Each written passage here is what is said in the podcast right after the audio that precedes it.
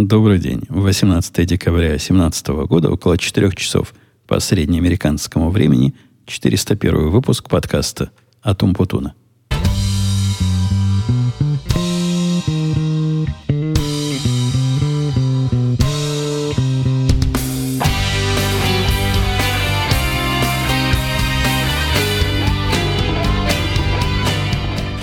Сегодня, доложу вам, ожидался совершенно тихий день.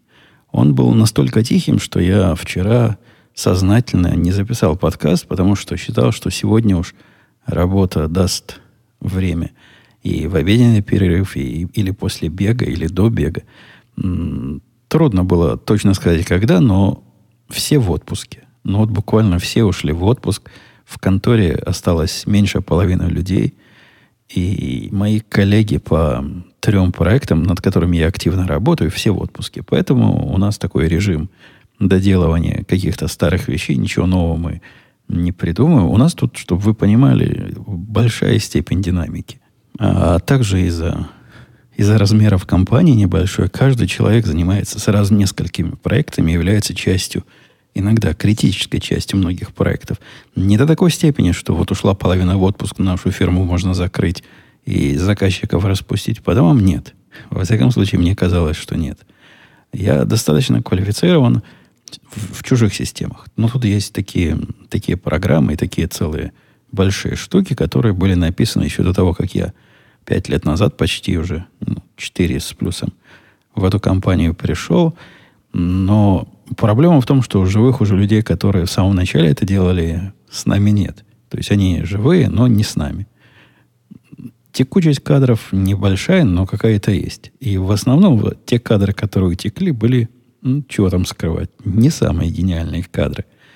Поэтому процесс поддержки старого, он честно распределен. Некоторое старье я поддерживаю, некоторое старье мои коллеги поддерживают. И вот это самое болезненное место. То есть, когда уходит специалист по какой-то старой системе, я только в общих чертах могу – как-то этому помочь. Ну и, конечно, система, которая, по-моему, лет шесть работала без сбоев, и которую уже руками никто настолько давно не лазил, что все забыли даже где она работает, и как она запускается, и как она сконфигурирована.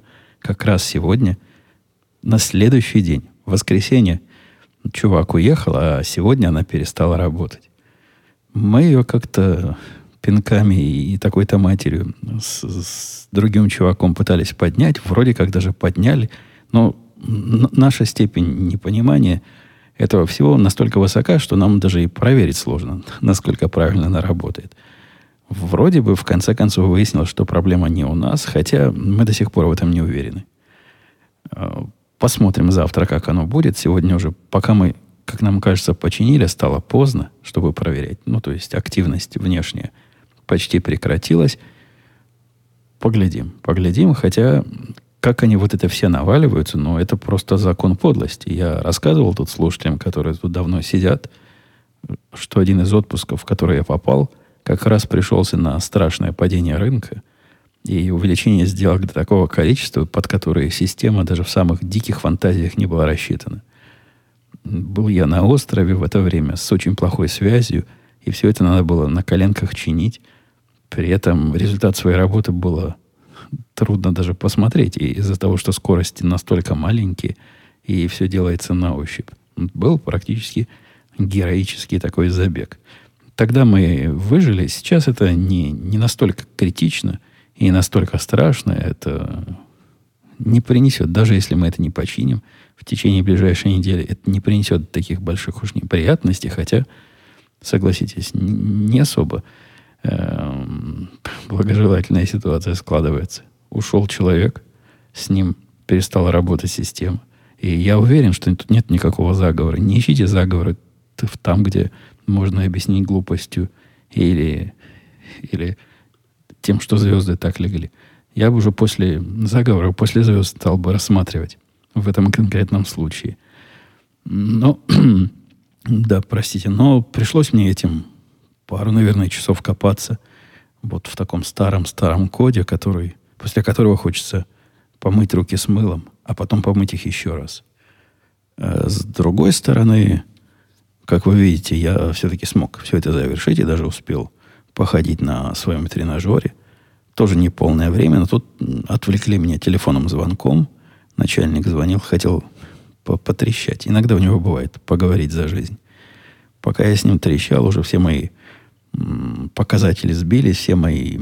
Сколько времени я иду, на какие углы там прибор, решил, что я в режиме ожидания. Но я, как человек культурный, не могу одновременно идти на тренажере, задыхаясь, и разговаривать с людьми по телефону. Это как-то ухудшает качество звука и вносит э, неприятные физиологические эффекты в этот самый звук. Типа дыхания и, и прочих странных пыхтящих звуков. Поэтому он мне немножко испортил мой забег. Я не уверен, что я до конца доходил, добежал то, что надо. Но поговорили, он попрощался, видимо, у него сегодня короткий день. Ну, и у меня возникла такая возможность с вами поговорить, при том, что дети сегодня у меня с женами куда-то укатили. Жена где-то дочку ждет, а потом они еще куда-то поедут. В общем, есть время и возможность поговорить, несмотря на понедельник. И с тем вокруг меня, рабочих тем новых у меня нет, поэтому я вас сегодня рабочими темами мучить особенно и... А, есть одна, есть одна шикарная рабочая тема. Как же я мог забыть? Прекрасно, прелестная тема. Не собирался, но вот только что вспомнил. У нас есть один заказчик, такой хороший, толстый, жирный заказчик, который... Там длинная история. Они захотели с нами дружить Э, где-то в месяце июня. И с месяца июня мы занимались с тем, чтобы навести технические мосты и превратить эту дружбу в реальный контракт. Заказчик большой, у них там все, все большое, всего много, и поэтому все делается медленно. С трудом к концу июня они нам прислали набор текст, тестовых данных, огромнейший набор. Мы с этим набором месяца, наверное, два возились, потому что там было огромное количество ошибок. Ошибок с их стороны. Мы про ошибки говорили, они их чинили и присылали новый набор за тот же день. Короче, мы этот день прогоняли, не знаю, несколько десятков раз как минимум. В результате мы им все их данные починили, и они радостно прислали нам много-много всего за многие месяцы. Прислали за многие месяцы с явным, значит, ну, намерением вот Теперь мы с вами контракт же заключаем, поэтому вы нам все эти месяцы пересчитаете, и будет хорошо. Ну, хорошо и хорошо, джентльменское соглашение. Где-то в начале, наверное, ноября мы уже были все это готовы пересчитать. Они все починенное прислали за месяцы назад, вот с июля и по текущий момент. Мы им все пересчитали, они перед регулятором отчитались, никаких проблем, а у них такого, чтобы проблем не было, это редкость. Они потому к нам и пришли, что у них проблема на проблеме сидит и проблемой погоняет, и им выписывали уже последние китайские предупреждения. Ну а когда мы им выставили счет, то есть контракт у нас уже с ними был в момент пересчета, мы не стали как идиоты считать за бесплатно. Там считать это не на калькуляторе. Это многие-многие компьютеры, десятки компьютеров э, напряженно работали в течение нескольких дней, чтобы все это дело э, сообразить. А мы выставили, конечно, счет с 1 июля, ну, то есть с того момента, когда данные пришли к нам. Ну, согласитесь, это разумно. Да и мы с ними так и договаривались. А они в ответ сказали, как, как, с какого 1 июля? Мы вам в ноябре прислали, значит, с 1 ноября будем платить. А все, что было раньше, ничего не знаем. Контракта не было. Контракт с 1 ноября, все остальное забудьте, как страшный сон.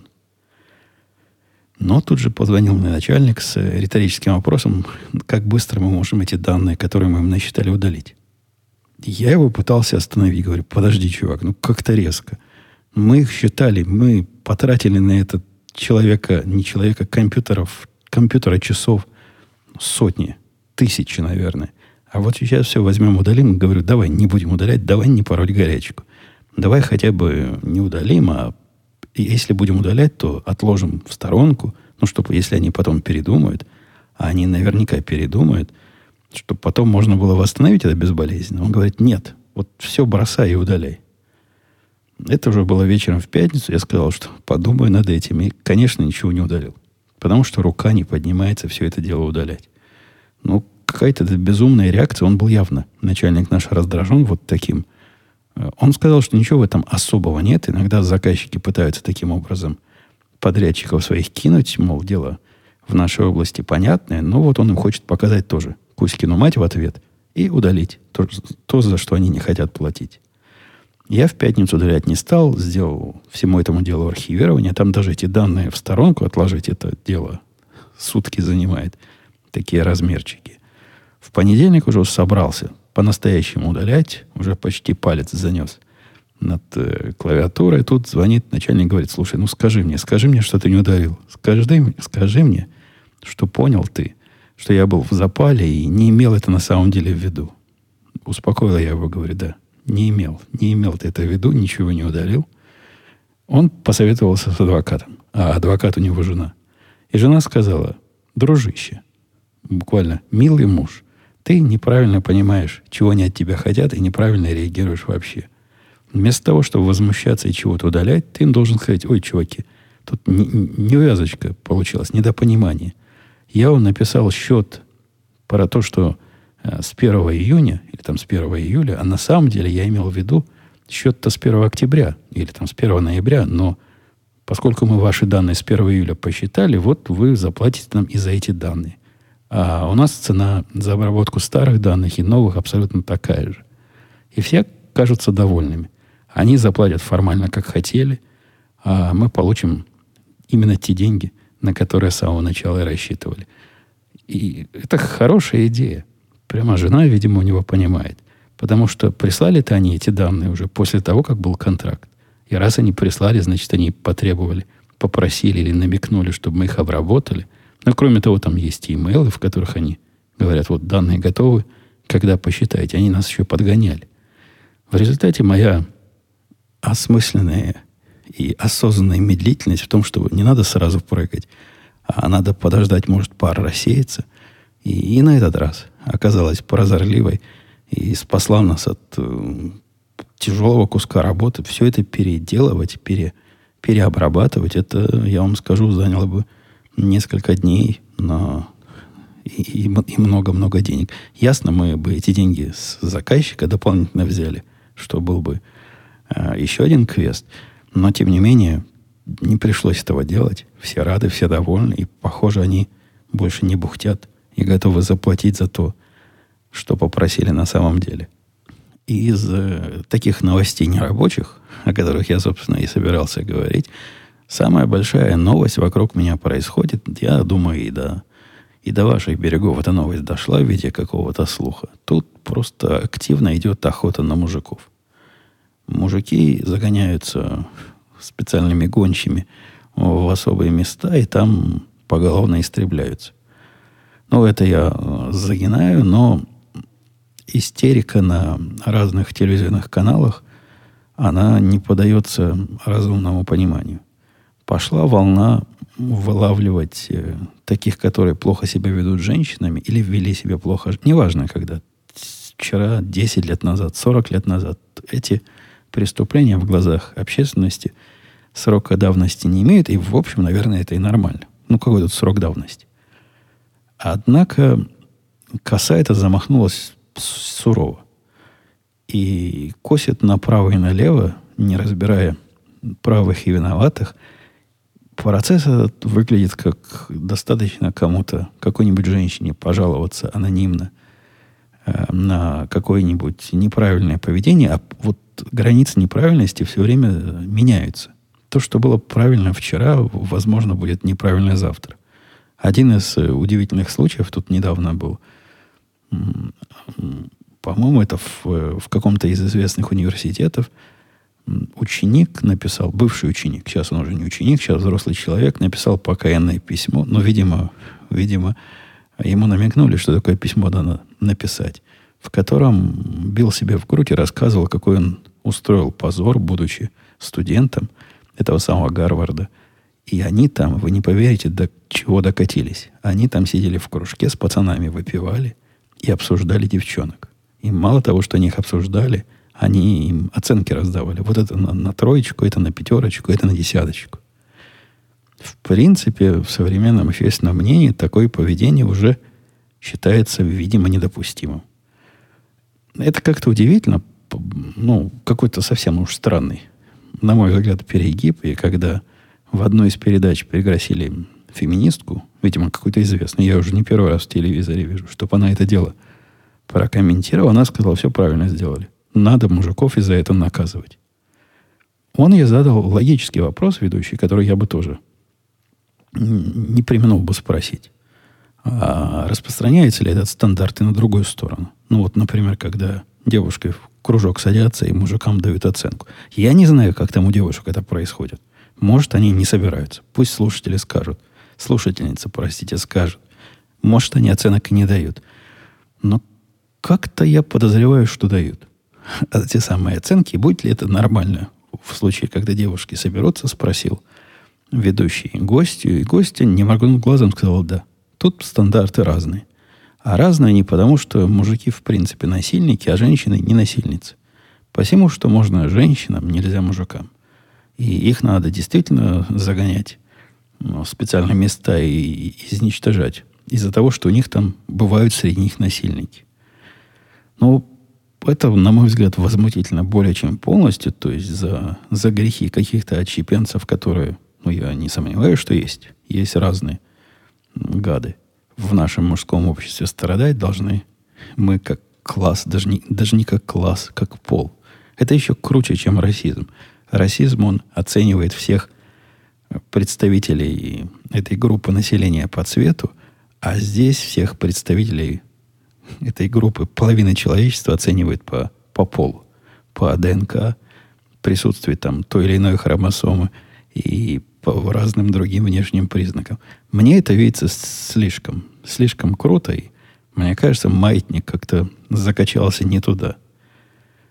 С другой стороны, ну, кроме вот такой степени абсурда, мне я вот не знаю, как с этой проблемой быть. Я вам скажу честно, мы женой это пытались обсудить. Она на, стоит твердо на феминистических позициях, том, что мужики, в общем, так себе. Опасные звери. И от них, от них все беды. От, этих, от нас, мужиков. Большинство моих слушателей это тоже мужики. И поэтому достаточно слова женщины обиженной, так или иначе, чтобы общественное мнение этого гада, этого мужскую шовинистическую свинью наказала. Наказание не шутейное. Люди теряют карьеру, люди э, теряют работу, люди выходят вообще полностью из э, того поля, где с вами здороваются за руку, только из-за того, что... Ну, не только из-за того, но вследствие того, что кто-то может про него что-то такое сказать. Насколько это правда или неправда, доказательства не требуется. Это не суд. Это всего лишь суд общественного мнения.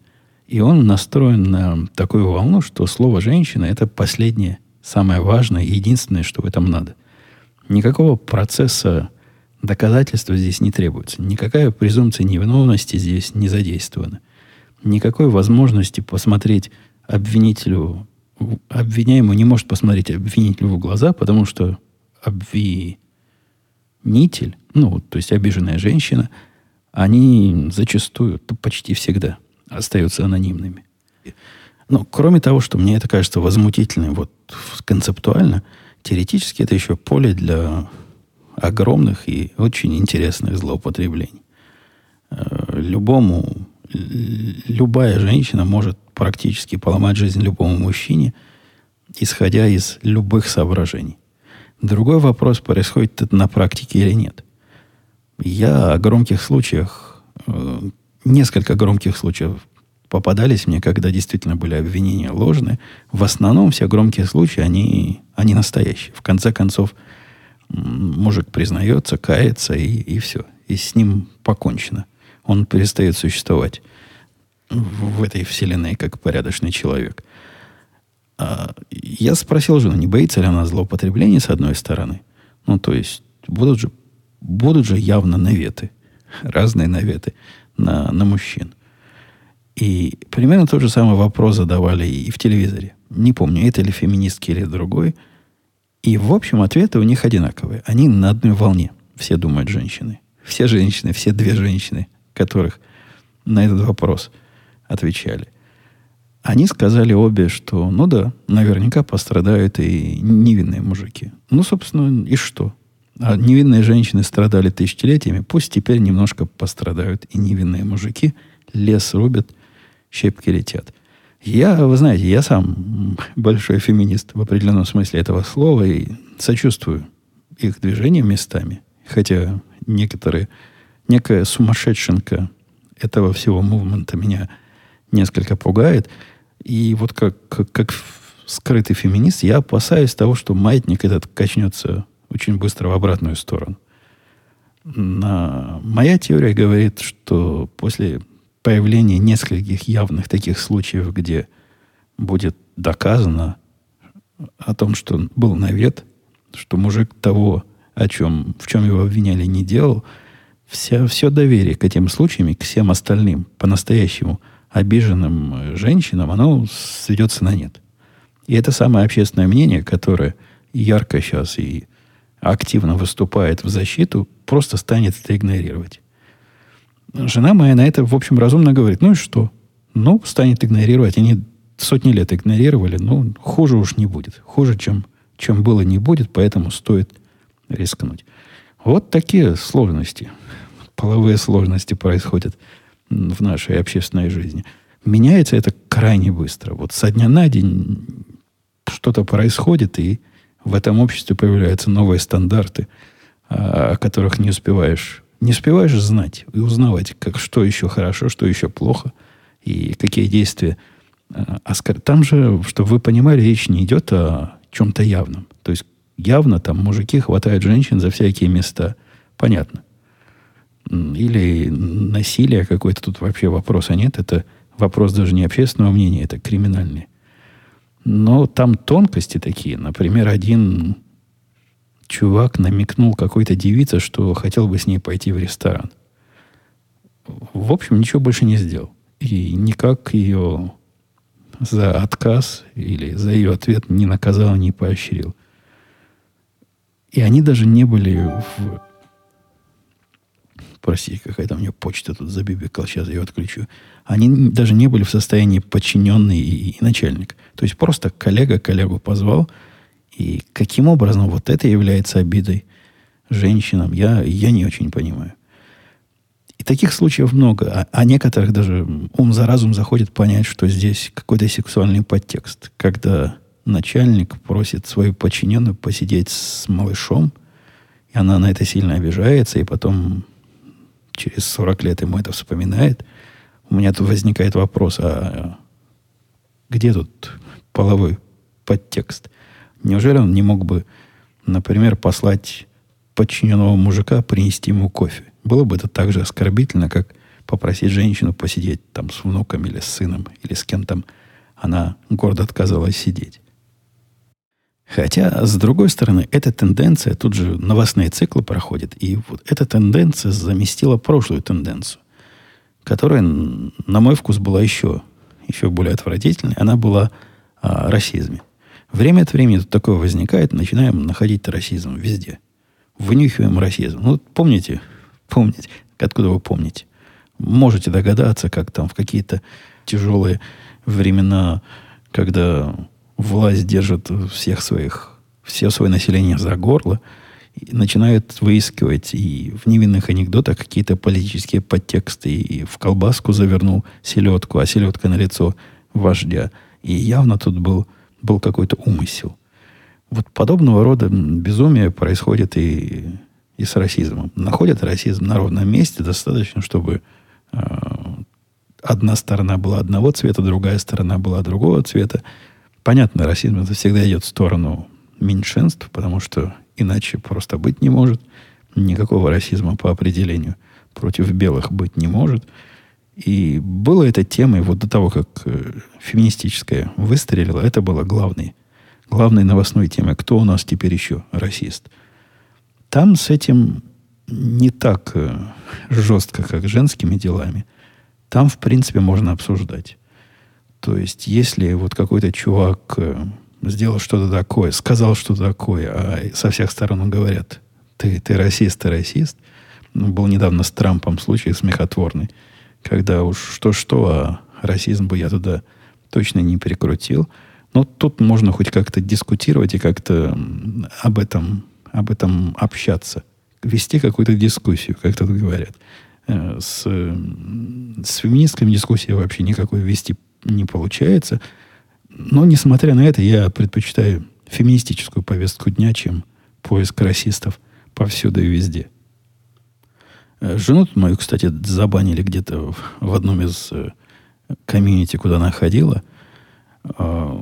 Там обсуждение, насколько я понимаю, среди русских, которые, ну, русскоязычных, или россиян, о, среди россиян, которые не очень любят э, местное правительство, считается хорошим тоном быть либералами, либеральными либералами. Ну, левее уж самых леваков.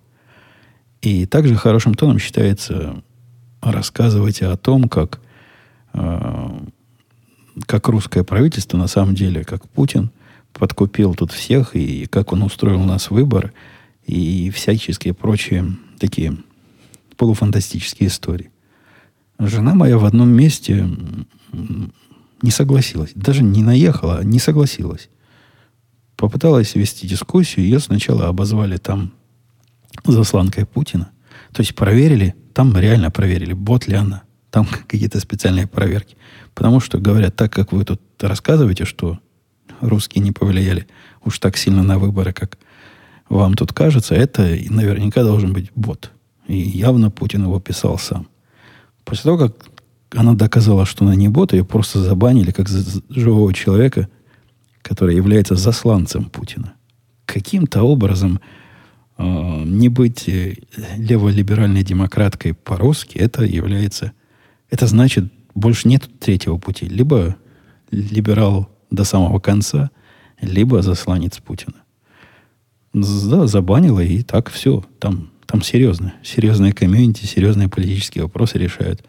И серьезно банят своих политических противников. Что, конечно, на фоне их э, нелюбви к авторитарной власти создает какой-то, согласитесь, диссонанс. Если, если вы понимаете, о чем я говорю. У нас была э, пятница, черная пятница, Black Friday, которая и на эту пятницу я редко когда что-то покупаю. Я во все эти дела не верю. То есть я не раз убеждался, что товары со скидкой, которые народ ломится в магазины, выстаивая там многочасовые очереди, можно, во-первых, купить ну, тот же самый товар по той же самой цене в онлайне, никуда не ходя. А во-вторых, может ну, и не ждать этой самой пятницы. Если уж хочется за скидками поохотиться, они бывают и вне этой самой э, скидочной недели или скидочного дня. Однако тут как-то так карты легли, где-то меня какие-то ссылки куда-то завели. Я не собирался покупать новый телевизор. Вы помните, наверное, если вы тут не первый раз, что к телевизору, который у меня висел до этого на стене, он был, по-моему, 55-дюймовый Samsung. У меня были самые холодные отношения я как раз после этого телевизора сказал Samsung больше никогда. Он был совершенно удивительный телевизор, то есть он показывает, но настроить его хорошо невозможно вообще. Его можно настроить так, что он более-менее пристойно показывал один вид программ, например, новости. Тогда спорт будет смотреть плохо. А если настроишь на спорт, то новости будет смотреть плохо. И настройки совершенно чудовищно сложные. Состояние не запоминает, и все это руками надо повторять многократно в неочевидных местах. Ну, в результате никто его уже больше не настраивал, а просто мирились вот с этим ужасами. Это не то, что ужас-ужас. Ну, просто ужас. И не то, что кошмар, а так. Глаза смотреть не хотят, хотя смотреть на это можно. Посему идея приобрести новый телевизор у меня в, в подсознании сидела, видимо, прочно. И вот тут я решил в честь этой самой пятницы купить телевизор, купил себе большой телевизор Sony. Это был мой первый опыт доставки подобного рода или крупной электроники, но он 65 дюймов. Я, я так посмотрел, вроде как мой размерчик. Хорошо на стене смотрится. 65 дюймов, 4К телевизор, Sony, там какой-то почти продвинутый, не самый продвинутый, но более чем средний туда. Средний, средний плюсовый. Показывает, конечно, прекрасно принесли мужики не так, как обычно с Амазона. привозят сразу. Нет, там надо было забиться в отдельном месте, сказать в какой день, в какое время, подтвердить, что ты будешь дома. Они обязаны его принести, распаковать и даже к чему-то прислонить и куда-то включить. От всего этого можно было отказаться, что я, собственно, и сделал. И когда пришел мальчик, мы сняли наш старый телевизор, повесили на его место новый. Это, знаете ли, удивительно. Эти телевизоры становятся, как, как сказал мистер и миссис Смит, главный герой, контора молодеет. Вот телевизоры становятся все легче и легче. Этот, наверное, я мог бы и сам повесить, при том, что он размером значительно больше, чем мой предыдущий. А когда мы в свое время меняли предыдущий на тот, который был до предыдущего, а до него был тоже Sony, который сейчас мальчику служит верой и правдой, 40-дюймовый или 42-дюймовый, 42, по-моему. Мы эти 42 дюйма еле-еле втроем сняли с, со стены и попустили на пол, чудом не грохнули. Он весил какое-то сумасшедшее, сумасшедшее количество килограммов, фунтов и, и прочих единиц. Этот я бы смог повесить и один. Но кроме веса он, конечно, хороший. Он показывает красиво. Я не скажу, что я проникся вот идеей, что телевизоры вот этой супервысокой четкости это наше все, хотя разницу вижу. Э, даже при том, что при таком размере телевизора я сижу к нему достаточно э, на каком расстоянии? Ну, на расстоянии метра, наверное, три от телевизора. Э, прекрасно вижу разницу между обычным HD, обычной высокой четкостью и вот этой супер-супер высокой 4К четкостью. А разница есть, хотя она не вот такая разительная. Это, если вы не видели разницы между обычным HD и вот этим UHD, то она есть, но она не такая дикая, как между стандартным телевизором и высокого разрешения. Тот все-таки шаг пока, пока не перепрыгнуть. Такого увеличения и улучшения качества жизни 4К не добавляет.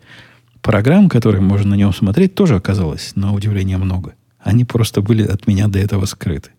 Разные вещательные сервисы, я имею в виду официальные, вещательные сервисы типа Amazon Prime, Netflix, они имеют не нулевую подборку программ, которые вот в этой суп супер высоком качестве. Практически все шоу, которые они делают сами, они все вот 4К. На YouTube тоже есть немало контента в 4К, и даже в таких местах, о которых я бы никогда не подумал, что эти чуваки могут снимать 4К видео. Ну, какие-нибудь там мои оружейные каналы, которые я посматриваю время от времени, вдруг выкладывают что-то в супер высоком качестве. А оно там не особо и надо. Там рассматривать детали, ну, нечего, нечему и нечего. Но, тем не менее, такое бывает. И если вы себе такое приобретете, по нему будет что посмотреть. В общем, я рекомендую. Я рекомендую 4К телевизор, рекомендую Sony. Мне, как он работает, нравится. Он, как, как я помню, как вот тот, который был у меня 10 лет назад, включаешь, и настраивать не хочется. Вот этот так включил, и сразу из коробки все прелестно. Баскетбол смотрится прекрасно. Новости смотрятся вот как, как он здесь сидит, чувак, только почему-то с большой головой. Фильмы смотрятся как в кино. В игры играть ну, наверное, нормально. Я пока не особо играл, потому что небольшой я игрок э, в PlayStation, но собираюсь поиграть что-то в такое, где бегаешь и стреляешь. Э, не нарадуюсь. Разница с Samsung просто огромная. Я Samsung в подвал отнесу и там на стену повешу. Он заменит собой тот телевизор, что висел до этого. А висел там плазма. Помните, была такая технология, плазменный телевизор плазменный телевизор, который был готов к тому, чтобы быть такой типа HD, но не совсем HD. Там была такая переходная модель, которая ну, близко, но, но не HD еще. Ну, вот этот э, старинный телевизор пойдет, видимо, в мусор, а на его, на его место будет загроможден этот самый Samsung, к которому я весьма холодно отношусь. В делах моих э, хобишных, хобишных, в делах моих тирных и стрелябельных я рассказывал, что кто ж меня навел, и как я попал на эти наушники, я уже не помню, но я, по-моему, даже в Твиттере рассказывал, что приобрел продвинутые наушники, о которых, по-моему, где-то на одном из форумов кто-то посоветовал. Мол, новое слово в стрелковых наушниках. Мол, купи и, и горе знать не будешь. Проблема с этими наушниками, ну вообще проблема и необходимость наушников в том, что люди от выстрелов глохнут. И если выстрелить по духам у нормального человека, по духам незащищенным какой-то, каким-то слоем чего-то, э, даже пистолетом относительно маленького, например, 9-миллиметрового калибра, то этому слуху может быть и, скорее всего, будет нанесен непоправимый ущерб. Там есть у этой болезни название. Сначала в ухе будет звенеть долго, потом звон может немножко стихнуть, но до конца вроде как и не пройдет, он все время будет у вас в уши звенеть. Если повезет, привыкните к этому и научитесь. Мозг научится этот звон подавлять сам по себе. Однако слух чуть-чуть, чуть-чуть, ну не знаю, насколько, чуть-чуть зависит от калибра, возле которого выстрелили, и от количества раз, которые стреляли. Слух испортится.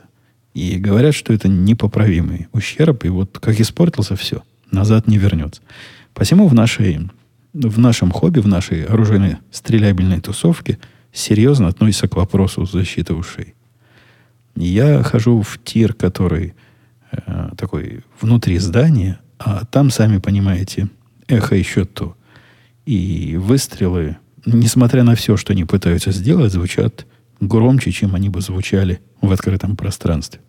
Посему принято в таких местах надевать две пары наушников – засовываешь что-то в ушки такое маленькое, такие затычки, а поверх надеваешь большие наушники. Не зависит даже особо от размера наушников вот и от качества, который ты одеваешь поверх, все равно принято две пары. Когда ты внутри помещения, носи на себе две пары наушников для надежности. Я какое-то время назад перешел на одну пару, купил себе такие огромные, тяжелые, защищающие по самой не могу, хотя когда я прихожу в тир, и там стреляют из действительно чего-то сурового, ну, из большого-большого калибра, мне хотелось бы уши посильнее защитить. Я не глохну, звона не возникало, там э, до уровня дискомфорта этот шум не доходит, то есть я, похоже, и в одной паре наушников обезопасен. Но хотелось бы, чтобы, чтобы не подпрыгивать после того, как он свои базуки там сбоку выстрелит. Поэтому посмотрел я на, на новую вот эту идею, когда э, формируешь наушники под свою ушную раковину, они обещают защищать слух, снижая шум выстрела больше, ну там в цифрах оно измеряется, чем вот эти мои огромные, здоровые и дорогие, в которых я хожу. Звучит это фантастически. Ну, мало ли, может, так оно и есть. Подумал я и купил себе вот эти адаптируемые под ушную раковину. Адаптируются они под ушную раковину путем их нагревания в кипятке, не совсем в кипятке, ну, в горячей воде. Пускаешь их в горячую воду, даешь им немножко остыть, потом, э, пока они еще теплые, засовываешь в ухо и формируешь под свою ушную раковину. И они так красиво сидят. Причем они у меня такие оранжевые. Эм, ну, серьезно выглядят. Закрывают все на свете никаких проблем их сформировать. И я рассказывал, что собираюсь такие приобрести в прошлый раз, по-моему. Никаких проблем сформировать под ухо, как, как я опасался. Там многие в комментариях рассказывали, что штука хорошая, но вот замучаешься лепить под себя. Никаких проблем не было. Хорошо слепились, хорошо входят, входят и выходят. Замечательно выходят. А результат, прямо скажем, так себе. Я бы в них в разведку не пошел. Я бы в таких даже и с, маленького калибра не стрелял. Даже 9-миллиметровый выстрел в них будут, скорее всего, ощущаться громко. Ну, я не пробовал в них одни ходить. И, однако, как э, кандидат для первого слоя, они вполне, мне кажется, пристойными. То есть засовывать их в уши вместо затычек можно. Хотя это пристраннейшая идея. Эффект у них примерно такой же, как и вот обычных копеечных затычек. Но если затычки стоят не знаю, 100 штук на 5 долларов, и они одноразовые, то эти такие же затычки, только постоянно их можно переиспользовать, и стоят они 30 долларов.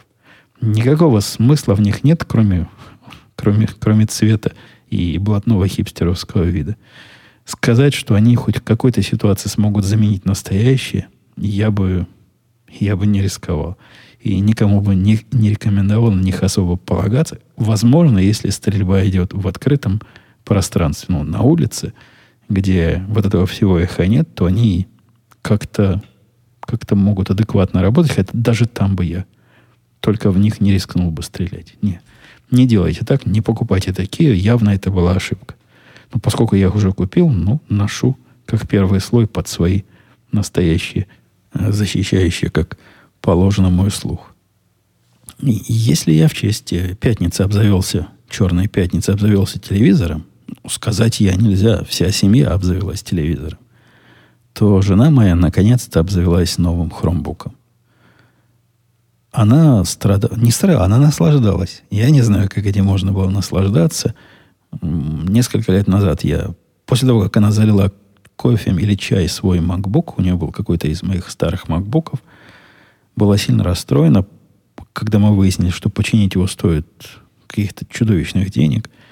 И тогда мне пришла идея вместо того, чтобы все это чинить задорого, а потом она опять зальет это чаем, купите что-то такое, что не жалко будешь залить чаем с самого начала. Согласитесь, концептуальный подход и интересная мысль. И тогда же я купил первый хромбук, который быстро сломался, купил второй Toshiba, который долго работал. Он и сейчас работает. Ничего с ним не делается, кроме того, что он чудовищный. То есть ей подходит. Но я как посмотрю на его экран, экран, который как раньше, как в, в 2005-2003 году делали экран у лаптопов, там 700 точек на, на сколько-то там еще. Ну, глаза повылазили бы, если бы я на такое смотрел профессионально. А ей казалось нормально. Я ей пытался показать разницу. Говорю, посмотри, как у меня на макбуке. Да видишь, как все четко, красиво. А тут такой экран, в который прямо в него смотреть надо. Взгляд вправо, взгляд влево, и он уже не виден. Ну и вообще весь такой пластиковый скрипит, разваливается. На тачпэд нажать это надо специально натренироваться. Однако ей подходило. Говорит, я натренировалась, мне ничего больше не надо, прекрасно все работает. Э, Легкий, размер мой, мол, не морочь муж голову. И не давала себя, себя обновить, не давала обновить свой парк. Тут, будучи, это уже было после пятницы, хотя, видимо, после черной пятницы, после большого дня распродаж, видимо, чего-то они не распродали. Потому что в магазине был хромбук, который так по жизни стоит 500 долларов – ну, из таких продвинутых, такого последнего поколения. У него экран, э, на который можно пальцами нажимать. Качество экрана ретина, то есть почти как у моего MacBook Pro. А, его можно так перегинать пополам. Получается из него большой планшет. Большой, небольшой, 12,5 дюймов там планшет. Той же самой фирмы Samsung, которую я сказал больше никогда. Но вместо 500 долларов он у них стоит 300 90 плюс еще 50 тебе там на месте возвращают. Короче, 350 долларов. Я не смог удержаться. Прямо на месте купил, принес жене. И вы знаете, оказалось, что, конечно, Ташиба был хороший, но этот сильно лучше. Она разницу понимает, разницу видит. Все вот эти тачскрины ей не нужны. В экран она пальцами не тыкает. Как iPad она его не использует, однако экраном наслаждается подтверждает, что цвета цветасти, буковки э, хорошо выглядят и, и вообще все очень живенько. Экран, ну, на самом деле хороший. У меня к этому экрану нет вообще претензий. Удивительно, что такое достойное устройство и Samsung продает настолько дешево. На мой взгляд, оно не сильно отличается по качеству. И по качеству исполнения, на удивление, сделано хорошо – и по скорости, и по всем прочим таким характеристикам, хотя в хромбуке какие характеристики, она близка к самым топовым моделям, которые пытаются людям продавать за тысячу и больше долларов. А тут такое же счастье и всего за 350. Ну да, опять у нас произошло то, что и произошло в прошлый раз. За временем плохо следил. Уже пора завершать. Я только к темам вашим перехожу. Писал умник видимо. Привет, Умпутун, спасибо за подкаст, слушаю уже много лет. Насколько мне известно, писал он в США весной время подавать налоговую декларацию. Отсюда вопрос. Пользуешься ты каким-то сервисом для подготовки декларации? Слышал, что таких сервисов цена использования растет, чем ближе день сдачи. Ну и вопрос рядом. Пользуешься ли ты программами для домашней бухгалтерии, такими как iBank или iFinance? Также было бы интересно узнать, что ты думаешь про такие онлайн-сервисы. Понятно, Мин, про Минком он спрашивает. Эм, дорогой слушатель, если ты меня много лет слушаешь, я каждому апрелю, к 15 апреля каждый раз рассказываю, как я все это дело делаю. Видимо, апрельские выпуски ты, дружище, пропускал. Э, я сам все готовлю. То есть каким-то сервисом для подготовки декларации, ну, я пользуюсь ну, программным сервисом. У него цена не зависит от того, насколько ты ближе э, к дню сдачи налогов. Он стоит одинаково всегда, по-моему. Налоги не очень сложно рассчитывать. После того, как ты сделал это первый и второй раз, потом все идет как по накатанной. Теперь же с э, новыми изменениями нашего налогового кодекса, которые тут ожидаются со дня на день, уверяют, что налоговую декларацию можно будет чуть ли не на почтовой марке написать, и все будет там понятно и доступно каждому.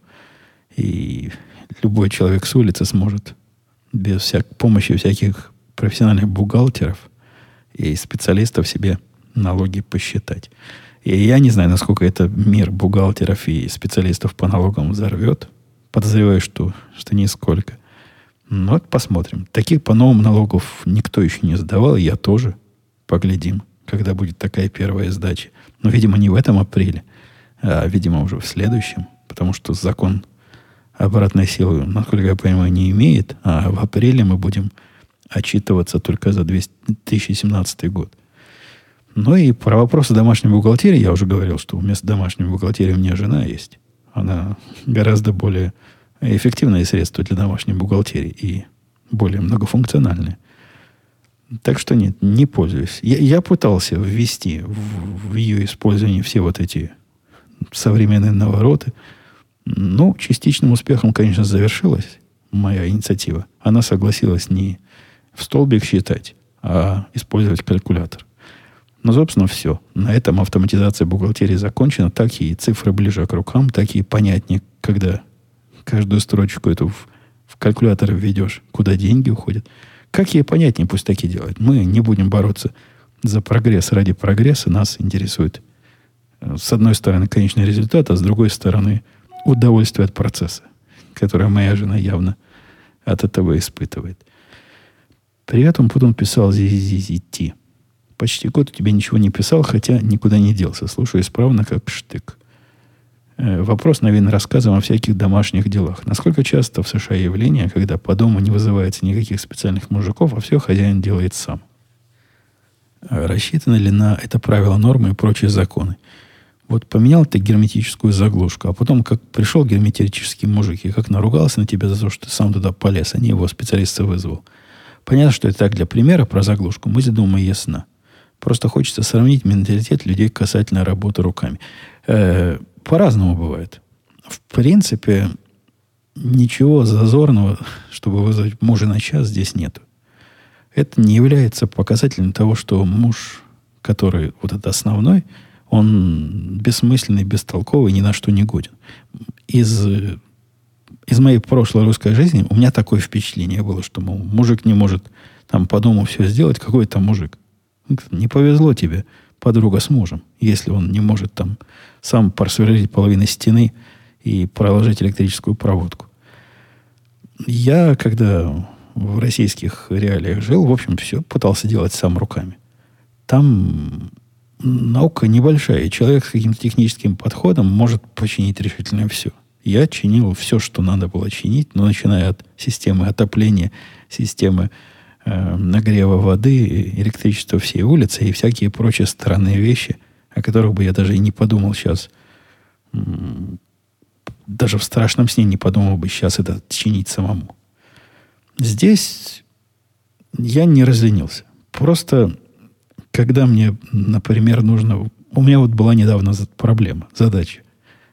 Тут такая дверь у нас, которая с одной стороны железная, а с другой стороны вроде деревянная, и в нее каким-то странным образом, я не могу понять, каким, э, вмонтирован замок. Жена сказала, замок надо поменять, этот какой-то некрасивый, он эстетически не нравится. Поэтому поменять замок надо. Я на него посмотрел, сказал, нет, я этим заниматься не буду. Я даже не понимаю, как отсюда старый достать. Не то, что новый купить. Ну, то есть купить-то я как раз могу, но как его туда вставить? Вызвали мужика, который, кстати, тоже не справился. Сказал, что таких замков уже не делают. Надо всю дверь менять, если вам хочется новый замок. И ни я, ни жена не чувствуем в этом никакого признака моей бесполезности. Так что нормальные отношения.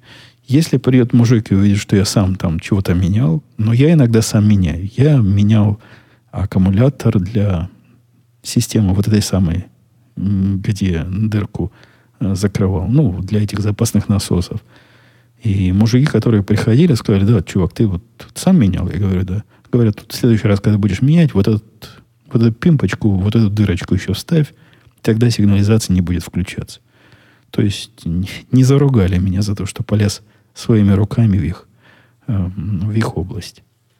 Когда жена вызывала вот такого мастера на все руки, такого хэндимена, чтобы он поставил калитку, э, я с ним здоровался, и он не выглядел так, что смотрит на меня с презрением. Ну, я, я значит, умею калитки чинить, а ты не умеешь. Мы с ним оба понимаем, что, наверное, я бы мог починить калитку, если бы мне захотелось. Но, в конце концов, мне бы это дороже обошлось. Времени бы я на это потратил. Ну, я не специалист по починке калиток. Догадался бы, как-то по, по, там сварил бы, прикрутил бы, припаял бы, не знаю чего, проволочкой, изолентой бы. Как, как-то работало бы. Но пусть специалист этим занимается. Мне сильно понравился вот этот опыт, когда мы первый раз вот этого специалиста широкого профиля вызвали, и он вкопал нам как следует почтовый ящик на новой палке, забетонировал, зацементировал. Я это пытался делать до этого. То есть, честно покупал цемент, бетон, ну, вот это то, что, да, засовывают. И туда палку вставлял. Она год стояла, потом перегнивала. Потом я все это повторял. Он к этому подошел с точки зрения профессионала. Вместо того, чтобы палку прямо в цемент и прямо в землю. Он туда поставил такую железную трубу, а уж в нее эту палку. И теперь она уже стоит. Стоит и не падает. Крепко так стоит. Никогда у нас так крепко почтовый ящик не стоял, как после призыва специалиста. Я, я за, за то, что приходили специалисты, хотя, если можно что-то самому починить, и это не занимает много времени, не требует э, новых инструментов и какого-то риска для жизни, могу и сам. Могу. Вполне могу. Все еще могу. Артем писал, привет, Умпутун. Недавно натолкнулся в подкасте Лэнса Армстронга на интервью с Бекки Хаммон, первой женщиной вспомогательным тренером в НБА в твоей любимой команде. Она еще, оказывается, играла в ЦСКА за российскую олимпийскую сборную. Как ты думаешь, они, как фанат Сан-Антонио, она действительно хороший тренер или это больше пиар-трюк? Э, видно, что Артем не знаком э, с с пиар-культурой Сан-Антонио. Это такая антипиарная команда. Если бы вы видели, дорогой слушатель, каким образом происходит интервью с нашим тренером, по-моему, я об этом уже рассказывал, это такой пиар, который трудно себе придумать с, с отрицательным знаком. Вот приходит, э, там положено на играх, которые вещаются на национальном телевидении – я так понимаю, по контракту положен тренеру отвечать на вопросы журналистов, комментаторов. И это уже известный, известный страх всех этих комментаторов, когда они к нашему тренеру приходят. Если к другим приходят, ну, там разговор такой, обычный, бессмысленный разговор ни о чем. Комментатор спрашивает, ну, как, как будем? Как, как прошел предыдущая половина? Тренер что отвечает? Мы там напряглись, смогли, сделали. Какой-то разговор идет к нашему подходят, если он три слова ответит, это у них уже за праздник считается. Вот спрашивает его комментатор, ну почему же так плохо играли? Наш тренер на них посмотрит, скажет, потому что плохо играли. Вот, вот такого рода ответа он дает. А что, говорят, надо сделать лучше в следующем периоде? Опять он на него посмотрит, как на идиота, и скажет, надо в следующем периоде играть лучше. Так что ожидать, что взяли эту женщину ну, в запасный вспомогательным состав тренеров, она не запасная, она просто не, не главный тренер, а там много разных. Я даже не знаю, чему она их тренирует. Взяли для пиара? Нет, совсем это совсем не укладывается в философию нашей команды. Вот совсем ортогональная идея реальности, которую я наблюдаю вокруг себя.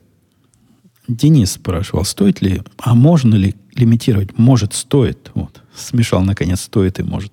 Может, стоит лимитировать количество стволов на одного человека. Допустим, разрешить два короткоствола и один длинноствол. Хочешь новый пистолет, будь добр, продай один пистолет и покупай новый. Денис, это, конечно, можно, только зачем? Это чего такими странными ограничениями вы добьетесь? Того, что человек не будет стрелять одновременно с четырех конечностей, а всего лишь с трех, то есть возьмет длинноствола в ноги, короткоствола в руки, и только так нанесет вред. Никакого практического смысла в этих ограничениях я не вижу. Не говоря уж о том, что даже у не, не самых диких любителей количество этого оружия уже больше, чем три. Ну, у меня их уже три. И с точки зрения вот этого странного нововведения мне четвертый нельзя покупать, потому что что? Я от этого стану более опасный, чем я был с тремя? Это мера, которая решает, видимо, какую-то проблему с точки зрения слушателя, предлагающего. Да не только слушатель, Денис это предлагает. Но я не могу понять, какую именно проблему он решает, кроме того, чтобы э, сделать мне неудобно. Я не понимаю. Я не знаю ни, ни одного случая, в котором бы вот ограничение такого рода кого-то от чего-то спасло. Ну, даже в этом случае, где чувак принес свои там десятки стволов туда наверх, по-моему, он из двух стрелял. И, в принципе, ему бы одного хватило. Э, зачем это ограничивать? Кому от этого станет лучше? Кого мы этим обезопасим, я искренне не понимаю. Да, в общем, все вопросы, которые я тут хотел обсудить, да и язык уже дальше не говорит. Пора на сегодня с вами прощаться. Кстати, я тут вступил в пионеры. Я рассказывал, в, пока не попрощался, в, в Твиттере рассказывал. Вступил в Национальную стрелковую ассоциацию, так его НРА по-русски называют. Так что, да, члены я теперь этой организации. Пришлют мне членский билет. Пришлют разные подарочки. Членство этой организации стоит, я вам скажу, недорого. 40 долларов в год – это самое дорогое, что можно там купить. То есть, если бы на 5 лет там было чуть ли не по 20 долларов в год. При этом на, на это мое членство, ну, я решил попробовать, как мне. Хочется быть частью организации или нет. Тебе присылают подарочков, которые, на мой взгляд, стоят дороже. Я не очень понимаю, зачем им члены, если они с них... Хотя, может, они надеются, что вот подарочки мне прислали, а теперь я буду членские билеты свои продлевать, и через пару лет они подарочки свои окупят. Э, не знаю. Я, я это для двух, по двум причинам завел. Самое главное, прямо 90% причина моего странного поступка, это поиздеваться в офисе над нашими либеральными либералами. У нас там есть парочка, над которыми вызов в вид моего НРА э, членского билета вызовет, конечно, истерику и полный гнев. А во-вторых, процентов 10 моего резона это в то место, куда я хожу, стрелять в тире в этом. Там на многие-многие товары, на многие услуги э, членам клуба, э, вот этого, не клуба, а ассоциации стрелковой, разные скидки положены. Так что и это тоже, и это хорошо. Все, давайте на, на этом действительно я буду с вами прощаться. Как раз тут семья подходит, приехали. Вовремя я решил это дело завершать. Услышимся, ну, когда услышимся, скорее всего, на следующей неделе, хотя маловероятно, а может через неделю, ну, там видно будет. Скоро. В общем, скоро не буду больше пропадать. Да и в этот раз я пропадал ненадолго. Все, пока.